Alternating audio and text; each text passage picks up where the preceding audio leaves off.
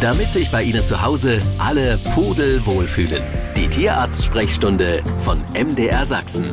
In der App der ARD Audiothek und überall da, wo es Podcasts gibt so schön der Frühling ist. So schlimm leiden vor allem Allergiker drunter, dass es jetzt wieder anfängt zu blühen überall.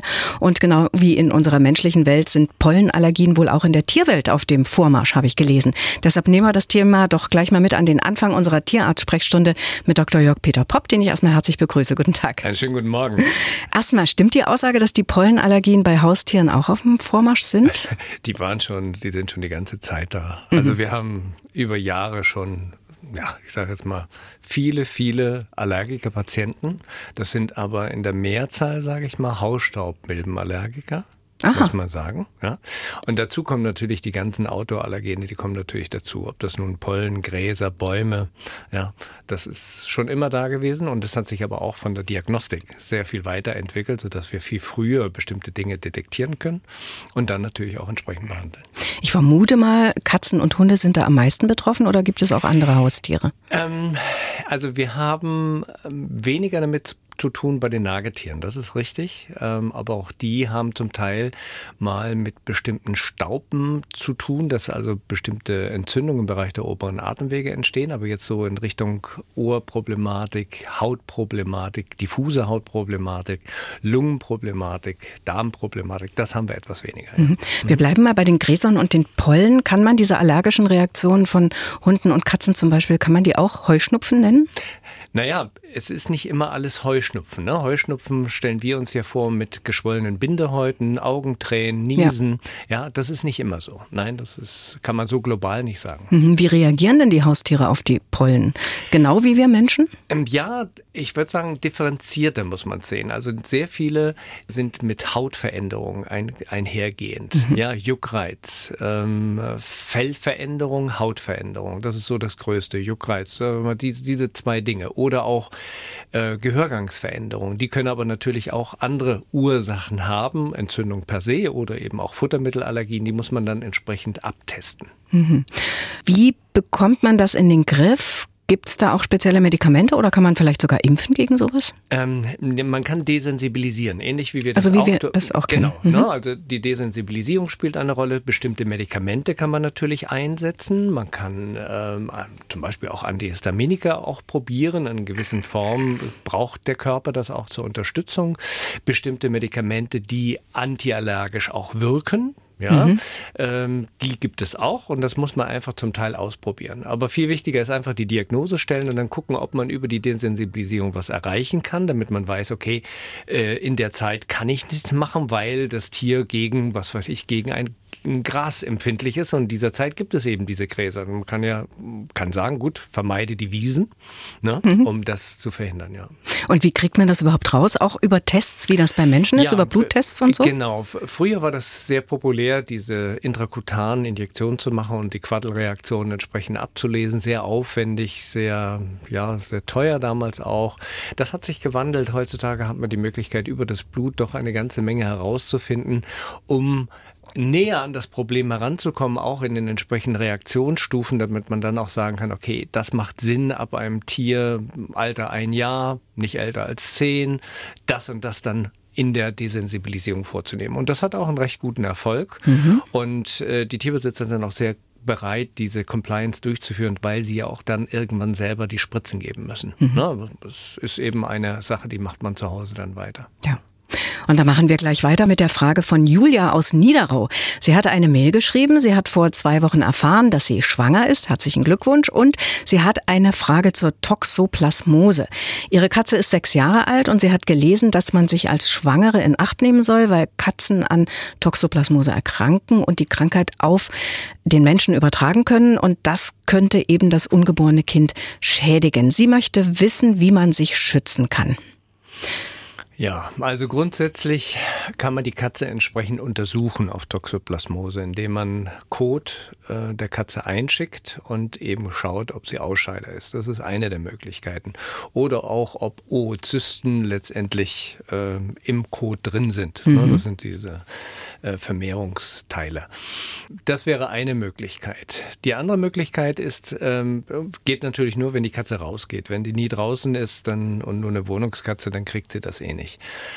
Ja, wie kommt man dazu? Man kann durch Fressen von Mäusen, wie gesagt, kann man auf diese Weise eben die, ähm, diese Toxoplasmose bekommen. Ansonsten habe ich keine Möglichkeit. Ich kann nur sagen, verhindern, dass die Frau mit dem Kot in Kontakt kommt. Also mhm. Also Katzenklo muss der zukünftige Partner oder der Mann äh, sauber machen.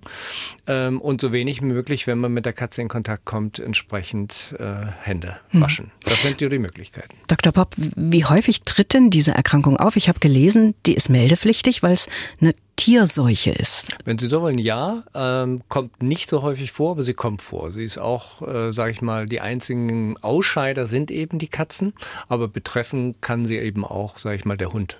Ne? Der mhm. kann also auch unter Toxoplasmose leiden und entsprechende Erkrankungssymptome zeigen, aber er ist kein Ausscheider. Gibt es da eine Impfung unter Umständen Nein. für die Katze? Nein, Nein. gar nicht. Also man Nein. kann da überhaupt nicht vorbeugend sozusagen wirken. Und bei der Frau, sage ich mal, in der Schwangerschaft sind auch die ersten drei Monate entscheidend und ganz wichtig, ähm, es gab mal schon eine Statistik, die ist aber schon sehr lange und sehr alt, merkt man einfach, dass ich auch älter geworden bin, ähm, dass äh, man die Toxoplasmose-Erkrankung beim Menschen hauptsächlich bekommen hat durch Essen von rohem Schweinefleisch. Mhm. Also auch dieses typische Tatar oder was auch immer, was da vom, vom Schwein eben, äh, nee, Tatar ist vom Rind, also äh, Hackfleisch. Ne? So, genau. So und, und, und, da haben sich die Menschen eigentlich am meisten von infiziert und nicht von Katzen. Wie gefährlich ist denn die Toxoplasmose für die Katze oder für den Hund? Also nicht, Katze ja meistens. Naja, sie zeigt eben entsprechende, sag ich mal, differenziertere Symptome, die sind so polysymptomatisch. Mhm. Ne? Man, muss, man hat manchmal so einen Verdacht darauf und sagt, komm, lass das mal mit abchecken. Und dann behandelt man drauf und dann ist die Katze auch wieder gesund. Eine Frage von Peter aus Großenhain. Er hat einen Kurzhaardackel da können Sie ja mitreden. Mhm. Äh, und er fragt, sollte man bei einem Kurzhaardackel eigentlich immer das Unterhaar aus dem Fell kämmen?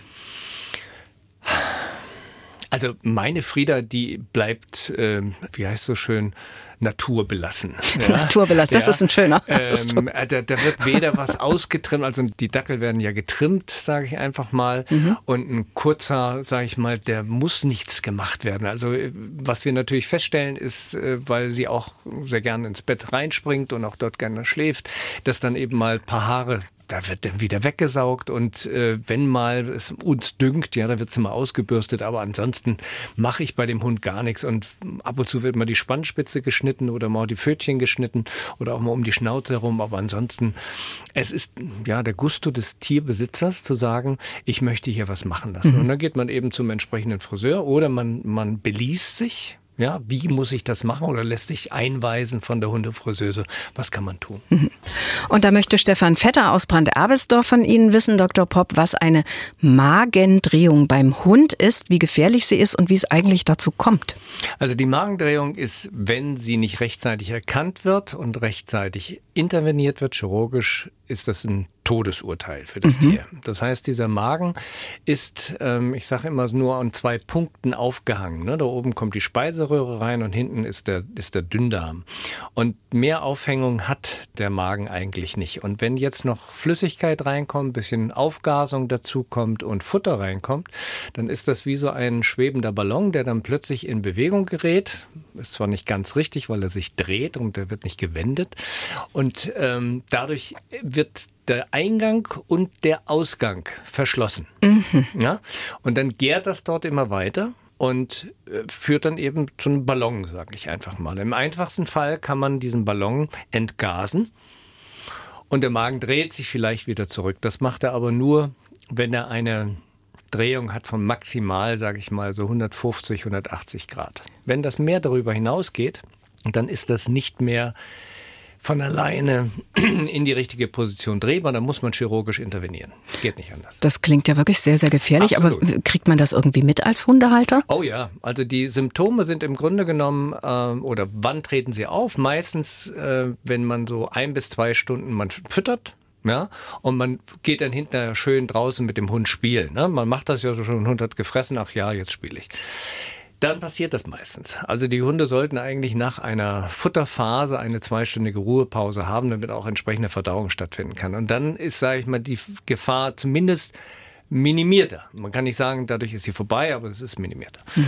Und dann entsteht Folgendes, dass das Tier plötzlich anfängt, erbrechen zu wollen, zu würgen, aber es kommt nichts. Ja, und wenn ich dann noch ein bisschen die Seitenteile am, am Bauch so ein bisschen ab ähm, ja, sage ich mal, perkutiere, ja, dann merke ich plötzlich Hohlraum in dieser Gegend. Mhm. Das heißt, dann ist sehr wahrscheinlich, dass dort der Magen eine Aufblähung, eine Aufgasung bekommt. Und das sind so die einfachsten Symptome. Erbrechen, ohne dass was kommt, im Zusammenhang mit der Fütterung, die ein bis zwei Stunden, drei Stunden davor gewesen ist. Und dann lieber einmal mehr zum Tierarzt zu fahren als einmal zu wenig. Und äh, meistens ist es ja immer so, man füttert ja abends die Tiere. Und dadurch kriegt man das erst abends mit und dann sind alle Praxen zu. Dann bin ich ja schon gezwungen, zum Notdienst zu fahren. Vielleicht hat der Notdienst dann noch folgendes Problem, dass er das gar nicht chirurgisch lösen können. Dann sind sie nur unterwegs.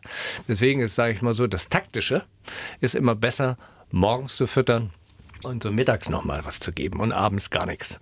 Ja, dann hat man so ein bisschen diese diese mögliche Gefahr auf die Vormittagszeit noch gelegt, beziehungsweise auf die Nachmittagszeit gelegt. Denn die Tierärzte sind ja meistens, sagen wir noch, so bis 20 Uhr erreichbar. Ja. Mhm. Also ich sehe es, sage ich mal so, von den Vorteilen. Ja, aber, ja. aber kommt denn das öfter vor? Ja, absolut. Ja? Ja, also mein, meine, meine Zeit damals in, in Bad Segeberg in der Klinik, da habe ich äh, ein Jahr gehabt mit 52 Magendrehungen. Oh Und eine Nacht hatte ich drei Stück. Aber hm. das war deswegen, wir waren Zulaufklinik gewesen und äh, dadurch, äh, ja, da kannst du dann im Zwei-Stunden-Rhythmus. Aber das ist Zufall. Hier in Dresden haben wir jetzt nicht mehr ganz so viele pro Jahr. Aber es liegt auch daran, dass wir eben keine Tag- und Nachtklinik mehr sind, äh, sodass wir, das verlagert sich auf andere. Hm. Tierarzt Dr. Popp ist alle 14 Tage hier bei uns und da hat Herr Rudolf aus Rheinstedt geschrieben, er besitzt Hühner und seine Mohrenkopfhenne, die sechs Jahre alt ist, die hat seit vergangenem Jahr keine Federn mehr auf dem Kopf, schreibt er. Es wachsen nur wenige Flaumfedern nach, die sie dann aber wieder verliert. Abwechslungsreiche Kost wird geboten, die ist putzmunter, fliegt, quatscht, ist guter Dinge und er fragt, was kann man tun? Auch die Beigabe von sogenannten Mauserkörnern hat bisher keine Besserung gebracht. Ja, bleibt die Frage, ob vielleicht der Hahn dort oben rumgepickt hat und die Federn ausgezogen hat und deswegen da nochmal nachfragen. Er sprach jetzt nur von der Henne. Ich denke mal, der Hahn wird dann auch notwendig sein. Der ist ähm, auch dabei, der steht äh, auch mit hier okay. drauf. Ja. Also ich denke, der könnte der Verursacher sein, dass dort das äh, abgepickt wurde. Dann natürlich auch mal, ja, irgendwo wird ja ein Tierarzt ähm, da sein um die Ecke, dass man ihn auch mal fragen kann, ob er da sich mal die Haut genauer anschauen kann, ob das eine Entzündung ist oder ob tatsächlich tatsächlich dort ein Defekt ist, der eventuell durch das Rupfen zustande gekommen ist. Meistens ist es mechanisch. Mhm. Ja. Also Sie vermuten, dass der Hahn da seine. Ich denke ja. Seinen Schnabel im Spiel mhm. hat sozusagen. Ja. Mhm. mhm. Sabine aus Eckartsberg bei Zwickau schreibt, unsere Senta ist eine Mischlingshündin, circa sechseinhalb Jahre alt. Ihre Bauchspeicheldrüse verträgt kein Fett. Es wird Trockenfutter um die zehn Prozent gefüttert. Bei höherem Anteil fängt sie an aufzustoßen und hat dann einen schleimig überzogenen Kotabsatz. Und ihre Frage ist, wie hoch oder niedrig darf der Rohfaseranteil im Trockenfutter sein? Naja, der, der Rohfaseranteil, da gibt es keine deklarierungspflichtigen Mengen. Das sollte da sein. Das ist ja letztendlich Zellulose, Hemicellulose, Lignin. Das sind so diese, diese drei Substanzen, die zu dieser äh, Rohfaseranteile gehören. Und die sind ja nicht wasserlöslich. Es gibt ja auch noch andere wasserlösliche, wie jetzt das, was in Obst mit dabei ist, diese Pektine, ja, solche mhm. Sachen. Und die, die zählen zu diesen Rohfasengeschichten. Und die brauchen wir. Die brauchen wir zur Verdauung. Und es braucht auch einen Hund, der entsprechend unter einer Bauchspeicheldrüsenentzündung leidet. Es gibt nur manche Tiere, die sind allergisch auf Getreide. Getreide, Mais, ne, wissen wir ja, mhm. das sind Gluten, ja, aber da sind eben auch Zellulose mit dabei. Ja? Mhm. Und die dürfen bestimmte Tiere nicht kriegen, aber die brauchen die Zellulose. Also gibt es sogenannte Futterzellulose, die man dann der Nahrung wieder zusetzen kann. Und das muss man ausprobieren. Also ohne geht nicht. Zu viel gibt Verdauungsstörungen. Mhm. Ja, so, so kann ich die Antwort nur geben. Mhm. Und eine zweite oder ein zweiter Teil der Frage, was ist mit Vitamin B12? Wie wichtig ist naja, das? Naja, B12 wird für den Dünndarmstoffwechsel benötigt. Das ist etwas anders als beim Menschen. Beim Menschen kann man ja ganz einfach spritzen und entsprechend auch Tabletten geben. In Texas hat das jemand probiert zu machen über Tabletten. Das hat nicht funktioniert. Es erfolgt keine Anreicherung.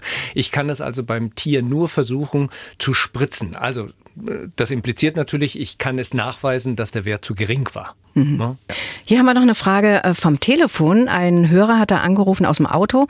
Ähm, sein Shiba Inu ist sieben Monate alt, eine Hündin, und er möchte wissen, äh, ob er das Tier sterilisieren lassen sollte, wie schnell und wann wäre dafür der richtige Zeitpunkt. Ja, also man kann natürlich eine Frühkastration vornehmen. Ich plädiere eigentlich eher dafür, dass man einfach abwartet, bis die erste Läufigkeit äh, aufgetreten ist, damit man einfach sagen kann, so, das Tier ist jetzt in der, in der Reife, ne? Und, oder in der Blüte, wie auch immer. Und äh, dass man dann nach der ersten Läufigkeit, so ein, zwei Monate später, die Kastration durchführt, weil dann auch ein geringeres Risiko besteht für äh, Brustkrebs, sage ich mal so. Alles klar. Und damit ist Schluss für heute in der Tierarzt-Sprechstunde mit Dr. Jörg Peter Popp. Vielen Dank. Das war die Tierarzt-Sprechstunde von MDR Sachsen. Wenn Sie auf der Suche nach dem grünen Daumen sind, hören Sie doch auch mal in unsere Gartensprechstunde rein. In der App der ARD Audiothek.